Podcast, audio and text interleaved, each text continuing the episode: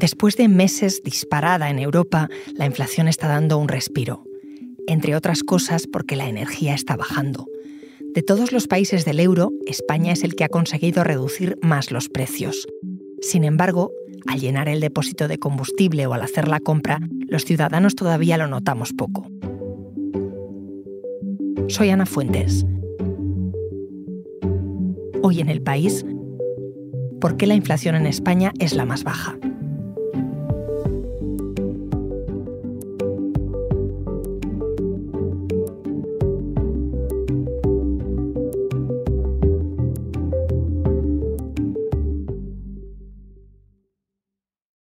Alguien que puede explicarme bien lo que pasa con la inflación, porque lleva tiempo siguiendo el tema, es mi compañero de economía del país, Luis Pellicer. ¿Qué tal, Luis? Hola, ¿qué tal, Ana? El año pasado estuvimos muy pendientes de los precios que estaban disparados, sobre todo a raíz de la guerra de Ucrania. Pero en las últimas semanas parece que la situación se ha frenado. Aunque sigue la guerra, los titulares sobre la inflación son optimistas. ¿Eso por qué? Son moderadamente optimistas. A ver, venimos de una situación en que la inflación ha estado en máximos históricos en la zona euro, jamás visto desde los años 70-80. Incluso en Alemania eran unas cifras que no se habían visto desde principios de los años 50. Para que te hagas una idea, en España llegamos al 10,8 y habíamos estado en el 77, en el 28,4. Es decir, estábamos en el doble, pero claro, no sabíamos muy bien hasta dónde podía llegar esa inflación que estaba escalando. Em, ¿Por qué llegamos a esa situación? Bueno, veníamos ya de una inflación eh, que estaba subiendo antes de la guerra de Ucrania. acabábamos de pasar la pandemia, eh, se estaba desconfinando todo el mundo, China estaba consumiendo en los mercados internacionales mucha más energía, eh, había cuellos de botella, es decir, había un gran atasco mundial en la distribución y todo eso había hecho que la inflación creciera. Pero pensábamos que era un fenómeno temporal derivado del fin de la, de la pandemia y que eso iba a pasar.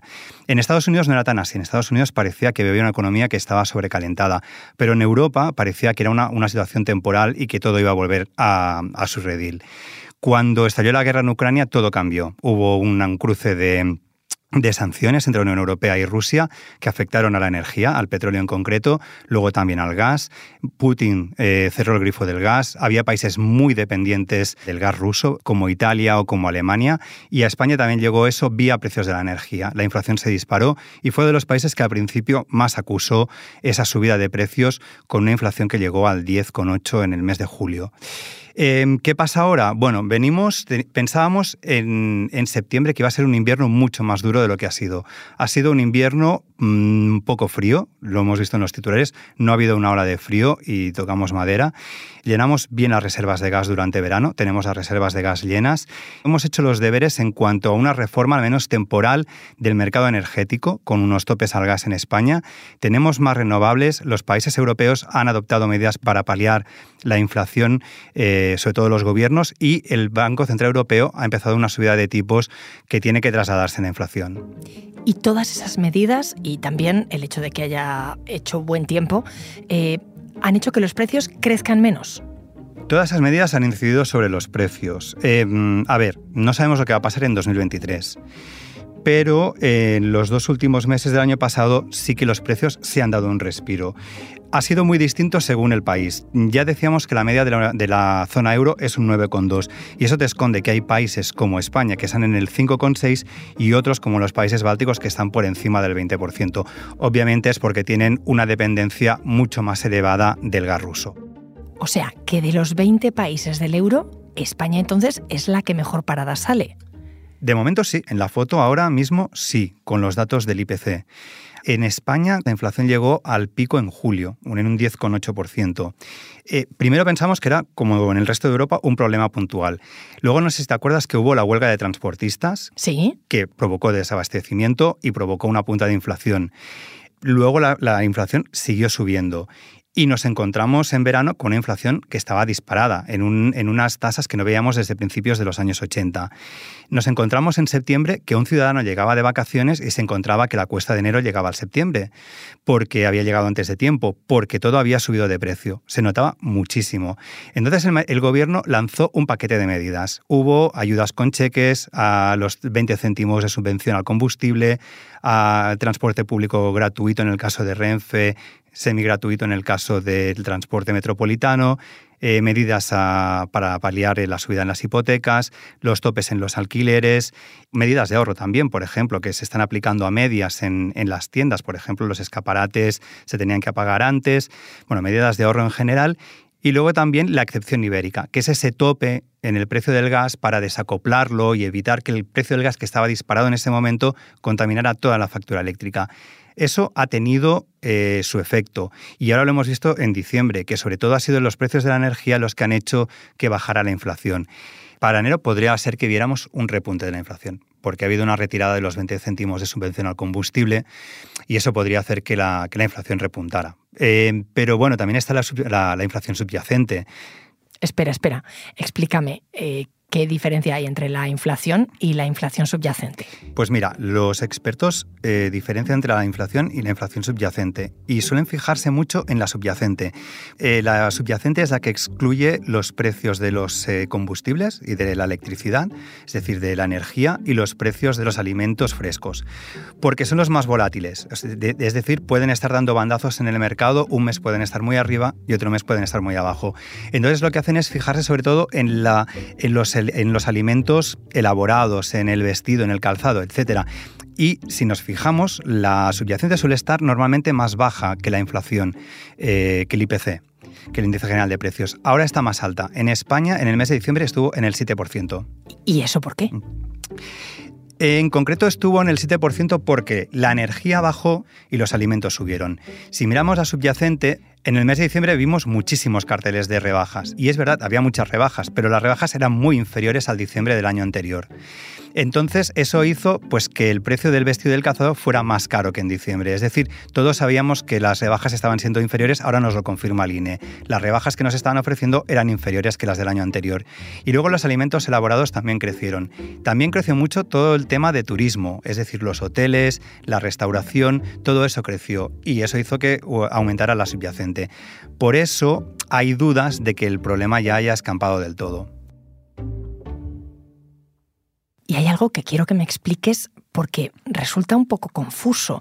Los últimos datos, como me estabas contando, muestran que efectivamente la inflación afloja, pero sin embargo, en la cesta de la compra no lo notamos. ¿Por qué?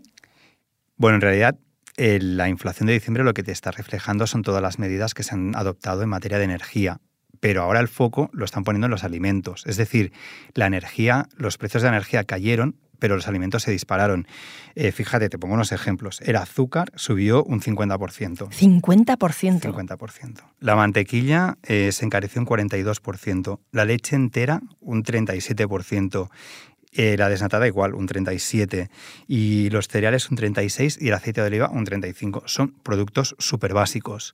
El gobierno, por lo tanto, y muchos gobiernos lo que han hecho ahora es poner el foco en los alimentos. Es decir, hemos atajado al menos temporalmente, el problema de la energía, vamos a por los alimentos. Y ahí se adoptaron medidas como las rebajas del IVA, es decir, eliminar el, IVA de los productos que ya tenían el tipo reducido del 4% y bajar del 10 al 5 los aceites, incluido el aceite de oliva y las pastas. Claro, es que estaban eh, disparados, como dices, lo reflejan esos datos y lo comprobamos nosotros. Mi compañera Marta Curiel estuvo en un supermercado del centro de Madrid. Veo que el aceite de oliva virgen extra, por ejemplo, el de la marca blanca de este súper, está ahora mismo a 5,89 el litro. Y aquí un poco más a la derecha, ya entrando en el pasillo que da la parte de arriba, está la leche. La leche entera está a 0,94 el brick. Las baguettes del supermercado están a 0,59. Pan de centeno 100% a 2,95. La patata lavada a 1,50 estos eran, como te digo, los precios de diciembre y a las pocas semanas, con esa bajada del IVA en vigor, volvió. El aceite de oliva virgen de la marca blanca está a 5,19. Voy a ir al pasillo de la leche, donde la leche entera, aquí, está a 0,88. La baguette hoy está a 0,57 y el pan de centeno 100% a 2,95, es decir, igual que en diciembre. Y el kilo de patatas a 1,56. Así que Luis, se bajaron los precios, pero redondeando al alza. Claro, eh, nosotros hicimos el ejercicio de ir el día 2 de enero a ver qué había pasado también y, eh, y, en efecto se había rebajado los precios. No todos. Y Facua también hizo un examen mucho más, la Organización de Consumidores Facua hizo un examen mucho más exhaustivo y vio que no se habían rebajado todos. Había un 8% que no se había rebajado. No necesariamente se había subido, pero en algún caso se había subido alguna referencia y puso una reclamación ante la Comisión Nacional del Mercado de la Competencia. Durante ese tiempo la CNMC está teniendo que investigar muchas cosas, o debería estar investigando muchas cosas. Por ejemplo, que, los, que la subvención de los carburantes se traslada correctamente al precio, que los intermediarios no absorben parte de las subvenciones que se están dando, que no hay empresas que están subiendo, aprovechando para subir los precios indebidamente. Es decir, y dentro de todo eso, eh, el gobierno se ha comprometido a trabajar e, e industria, agricultura y la CNMC para controlar que se está trasladando esos precios a los productos. Las grandes cadenas en general lo han hecho. Eh, la duda que hay es si lo está haciendo el pequeño y mediano comercio, donde igual es más difícil y donde igual esos productos los compraron antes y los tenían ya en el almacén. Con lo cual están expresando algunos problemas para repercutir esos precios. Eh, todo eso lo vamos a ir viendo. Es verdad que no vamos a ver una caída de los alimentos muy brusca del 30% por esas medidas, sino que lo que estamos viendo son caídas que son del 4, del 5%, que es lo que corresponde a esa rebaja del IVA. Eso en febrero, cuando salga el dato de enero, vamos a ver si realmente ha tenido un impacto dentro de la cesta de la compra. Esa medida de bajar el IVA también hace que el gobierno recaude menos no es dispararse en el pie. Es verdad que el gobierno va a recaudar menos por IVA, pero es que el gobierno venía ingresando muchísimo el año pasado por la inflación. En el mes de noviembre el IVA estaba subiendo la recaudación por IVA un 19%. Por lo tanto, el gobierno tiene margen para poder aplicar estas rebajas fiscales. Yo le, pregunté a un compañero ayer de la sección y me dijo que tenía un impacto de unos mil millones de euros. Es decir, que dentro del paquete de, medidas que se adoptó en diciembre tenía margen para poder adoptar estas. Y de hecho, en los presupuestos que mandó a Bruselas en octubre ya recogía que iba a haber un impacto de unos 10.000 millones de euros en medidas nuevas si persistía la inflación. Si miramos a medio plazo, Luis, ¿Cuánto tarda en llegar un dato macro como el de que se modere la inflación a la calle? Bueno, eh, los, los, datos de inflación reflejan los, los que son. Es verdad que las políticas tardan un poco más. Por ejemplo, las políticas del Banco Central Europeo nos dicen que tardan entre unos 12 y 18 meses a poder llegar. Bueno, depende, ¿no? Porque al final al subir tipos también suben las hipotecas a tipo variable. Eso llega enseguida y eso se ha notado enseguida y a medida que se vayan revisando hipotecas este año van a seguir viéndose eso. Las medidas que se han adoptado desde el gobierno pues van a paliarlo para los que para las rentas más bajas, pero es verdad que se va a notar muchísimo en las hipotecas. Eso sí, eso es cierto. Pero eh, si se va a seguir notando la inflación, los organismos internacionales nos dicen que va a subir menos que el año pasado. Mira, el FMI nos dice que preveía que el año pasado subiera un 8,8 de media, subió un 8,5 y preveía que ese año lo haga un 4,9 en España, que de media, que no está mal. Quiere decir que ahora va a estar más elevada y a finales de año estará más baja. La OCDE dice algo mm, parecido. Y el Banco Central Europeo para la zona euro, no para España, dice que el año pasado iba a cerrar con un 8,4, este año va a ser un 6,3 y el año que viene va a ser un 3,4. Es decir, todavía son inflaciones bastante elevadas. Piensa que había una generación entera o más de una generación, todos los que nacimos a partir de los años 80, no conocíamos estas tasas de inflación tan elevadas. Es más, en la última década los precios bajaban. Era algo que no veíamos tampoco desde hacía muchos años, pero estábamos acostumbrados a unas tasas de inflación más, más moderadas. Oye, y una de las preguntas del millón, si la inflación se está moderando, el Banco Central Europeo va a seguir subiendo tipos porque la gente con hipoteca variable, claro, está pendiente de eso, ¿no? Pues mira, mm, sí, va a seguir subiendo tipos de interés. Y lo dijo en la reunión de diciembre. Va a seguir subiendo tipos de interés, al menos se apunta que hasta verano. Es decir, que los tipos de interés podrían situarse entre el 3,5 y el 4%. Y me vas a decir por qué. Pues bueno, en Alemania, por ejemplo, la inflación está bastante elevada y en Alemania eh, la inflación, digamos que es uno de los temas más importantes de ese país. También en los países del este o en el norte de Europa. El Banco Central Europeo se fija mucho en la inflación subyacente y se fija mucho en lo que va a pasar no a corto plazo, sino a medio plazo. Y a medio plazo le sale en el 2025 que la inflación va a estar en el 2,3. Su objetivo es el 2%. Por lo tanto, mientras la inflación esté por encima de ese objetivo del 2%, va a seguir subiendo tipos de interés. De momento sabemos que el horizonte es verano, por lo que nos han dicho en las últimas semanas eh, varios miembros del, del Consejo de Gobierno. Pero vamos, está en una situación en la que los tipos de interés pueden enfriar la economía.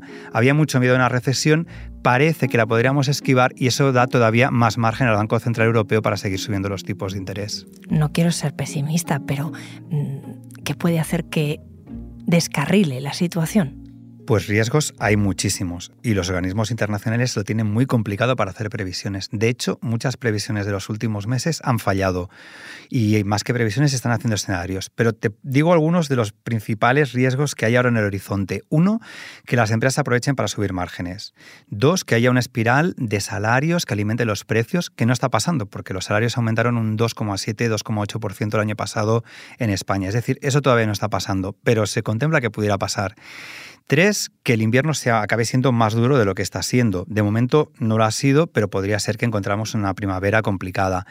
Que China pida más energía, que haya malas cosechas, que la guerra continúe y se alargue eh, demasiado, que haya cuellos de botella en la distribución, que los costes de la transición climática se incrementen. Es decir, peligros hay muchos en el horizonte, como ves. Pues ojalá que no se cumplan. Luis, muchísimas gracias. Un placer. Este episodio lo he realizado con Marta Curiel. La grabación en estudio es de Camilo Iriarte, el diseño de sonido de Nacho Taboada, la edición es de Ana Rivera y la dirección de Silvia Cruz La Peña. Soy Ana Fuentes y esto ha sido Hoy en el País. De lunes a viernes volvemos con más historias. Gracias por escuchar.